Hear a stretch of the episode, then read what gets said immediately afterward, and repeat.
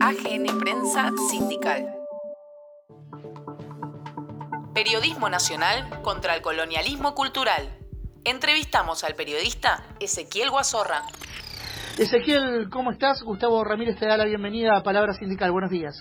Gracias, Gustavo. Buen día. Gracias por esta comunicación. Gracias a vos por atendernos. Primero, solidarizarnos, lo hicimos en, a través de nuestras redes en, el momento que sufriste las agresiones, pero ahora que podemos dialogar con vos, solidarizarnos también en contra de este, ripudiando este, este ataque que, que sufriste.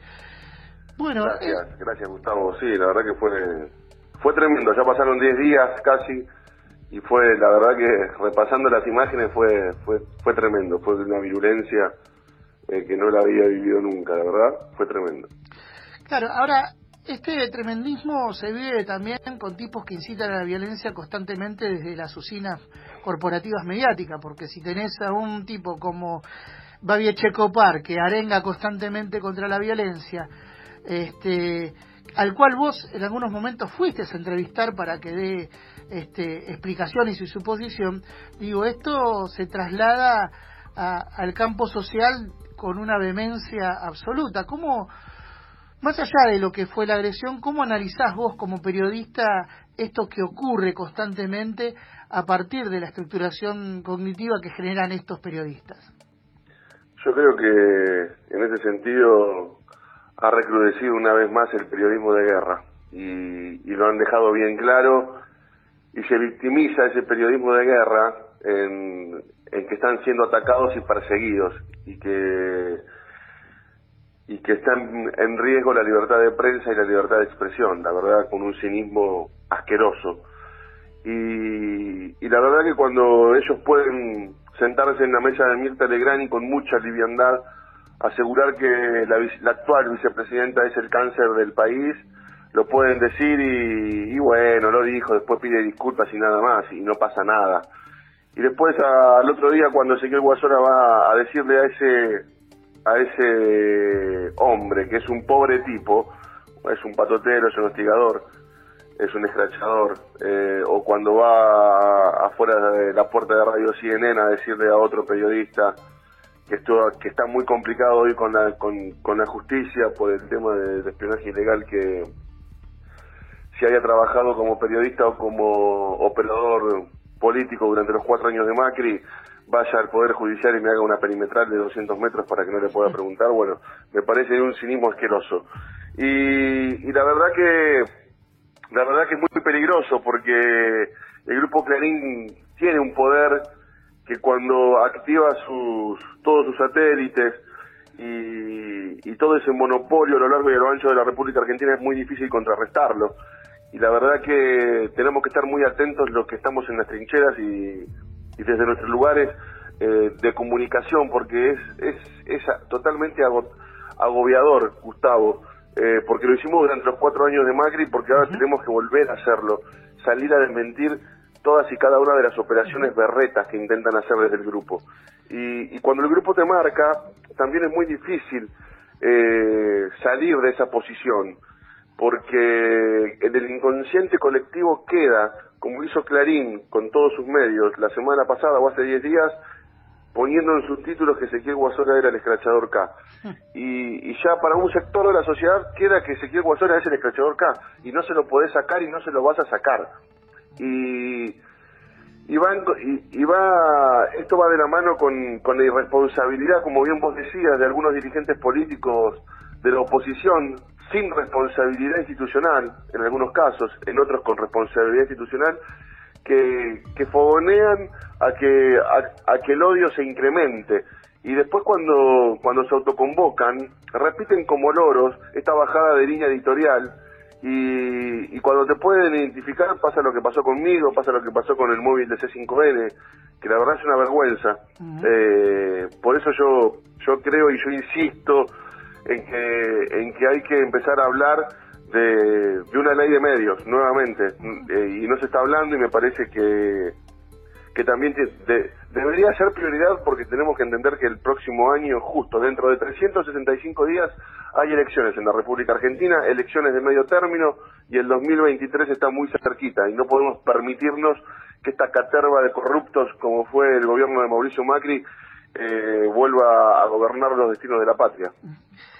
Esta, esta discusión, esta nueva ley debería contemplar también necesariamente romper este colonialismo cultural que tanto mal nos hace constantemente, porque, a ver, en nombre, como bien decías vos, de la libertad de expresión, es esta misma gente que la, la que coarta la libertad de trabajo de medios tal vez más chicos, como nosotros, este, y de otros medios también, que no son tan chicos, pero que, que, que atañen, porque el monopolio, porque la homogeneidad que manejan ideológica también hace que se atente contra los puestos de trabajo como ocurrió con el neoliberalismo de, de muchísimos trabajadores de prensa. Entonces, ¿es necesario romper también ahí el colonialismo cultural? Y sí, tenemos que dar esa pelea, tenemos que dar esa lucha. Eh, y también tenemos que, yo no sé si dentro de la ley de medios, pero yo creo que tiene que haber un ente regulador, porque para ponernos límites, eh, creo que no somos intocables, creo que no tenemos que tener privilegios, creo que nos tendríamos que hacer cargo de lo que decimos, de lo que hacemos como comunicadores, como periodistas, eh, porque podemos llegar a hacer mucho daño, porque tenemos que entender que somos formadores de opinión y, y en ese sentido creo, no sé si como dijo como dijo Daddy que fue muy fue muy fuerte la CONADEP del periodismo, pero creo que tiene que haber un ente para decir, bueno muchachos, hasta acá podés, eh, y si te pasás de este límite, bueno, eh, algo, no sé, algunas alguna sanción habría que habría que tener. Yo voy por ese lado, eh, por lo menos para parar un poco la pelota, porque si no la, la avanzada es feroz. Hace ocho meses que está gobernando Alberto Fernández y que nuevamente el periodismo de guerra haya recrudecido para intentar desestabilizar de cualquier manera posible a Alberto, la verdad que me la verdad que, que indigna bastante. No sé, yo en ese sentido creo que tenemos que ir por todos por todos los frentes, siempre dentro de la ley, como Dios manda. Eh, fuera de la ley nada, eso está claro, pero creo que tenemos que hacer hincapié, hincapié en eso, porque la verdad que si no, si no entendemos que, que los medios de comunicación influyen de una manera tremenda en la sociedad, vamos a estar en un problema, insisto, para el año que viene que hay elecciones y para el 2023, Gustavo. A veces nos juegan contra la corrección política, ¿no? En esto de no querer juzgar a ciertos periodistas y seguirles el tren en este concepto liberal de la libertad de expresión, ¿no? Uno, a ver, en un país donde hay monopolios de medios y donde la desinformación, como bien decís vos, que fue montada también con operaciones junto a los servicios de inteligencia, resulta poco creíble, ¿no?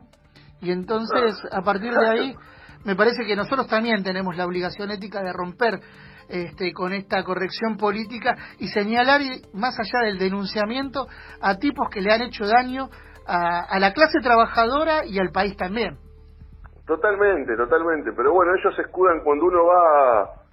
Yo me acuerdo en el 2015 cuando abrieron el telón al grito de queremos preguntar en el programa de Jorge Lanata. Bueno, yo cuando intento ir a charlar con estos personajes nefastos ir a entrevistar, la verdad que muchos han parado y han dado su y han dado su opinión y han contestado mis preguntas, pero otros eh, han decidido el silencio. Cuando han hablado han dicho disparates.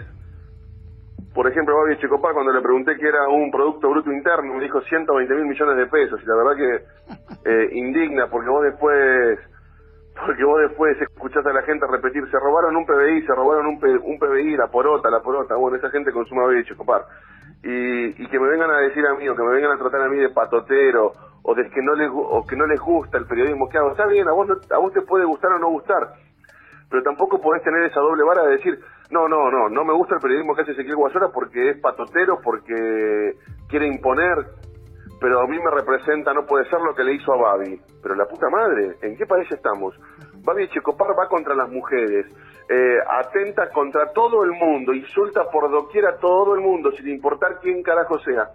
Entonces me parece, me parece que hay una doble vara y creo que tenemos que romper con eso, pero yo insisto con esto, se escudan y se, en, esa victimización que hacen donde dicen que está en riesgo la libertad de, prensa, la libertad de expresión y pueden decir cualquier cosa desde sus programas de televisión o, o desde sus programas de radio. La verdad que la verdad que es, eh, que es tremendo, pero se está viviendo esto, Gustavo, y creo que hay un sector de, del oficialismo que no lo quiere ver, que todavía no quiere jugar las cartas, o la verdad que no sé cómo es el tema, porque yo he salido ya por mis redes sociales a marcar un poco la cancha con el tema de, del impuesto a las grandes fortunas, con, con el tema de Vicentín y con el tema de la ley de medios, y parece también que hay un sector de los nuestros que está cayendo en la obsecuencia, que ahora criticar con buena fe, criticar para, para sumar, para construir, parece que está mal, y la verdad que también me duele.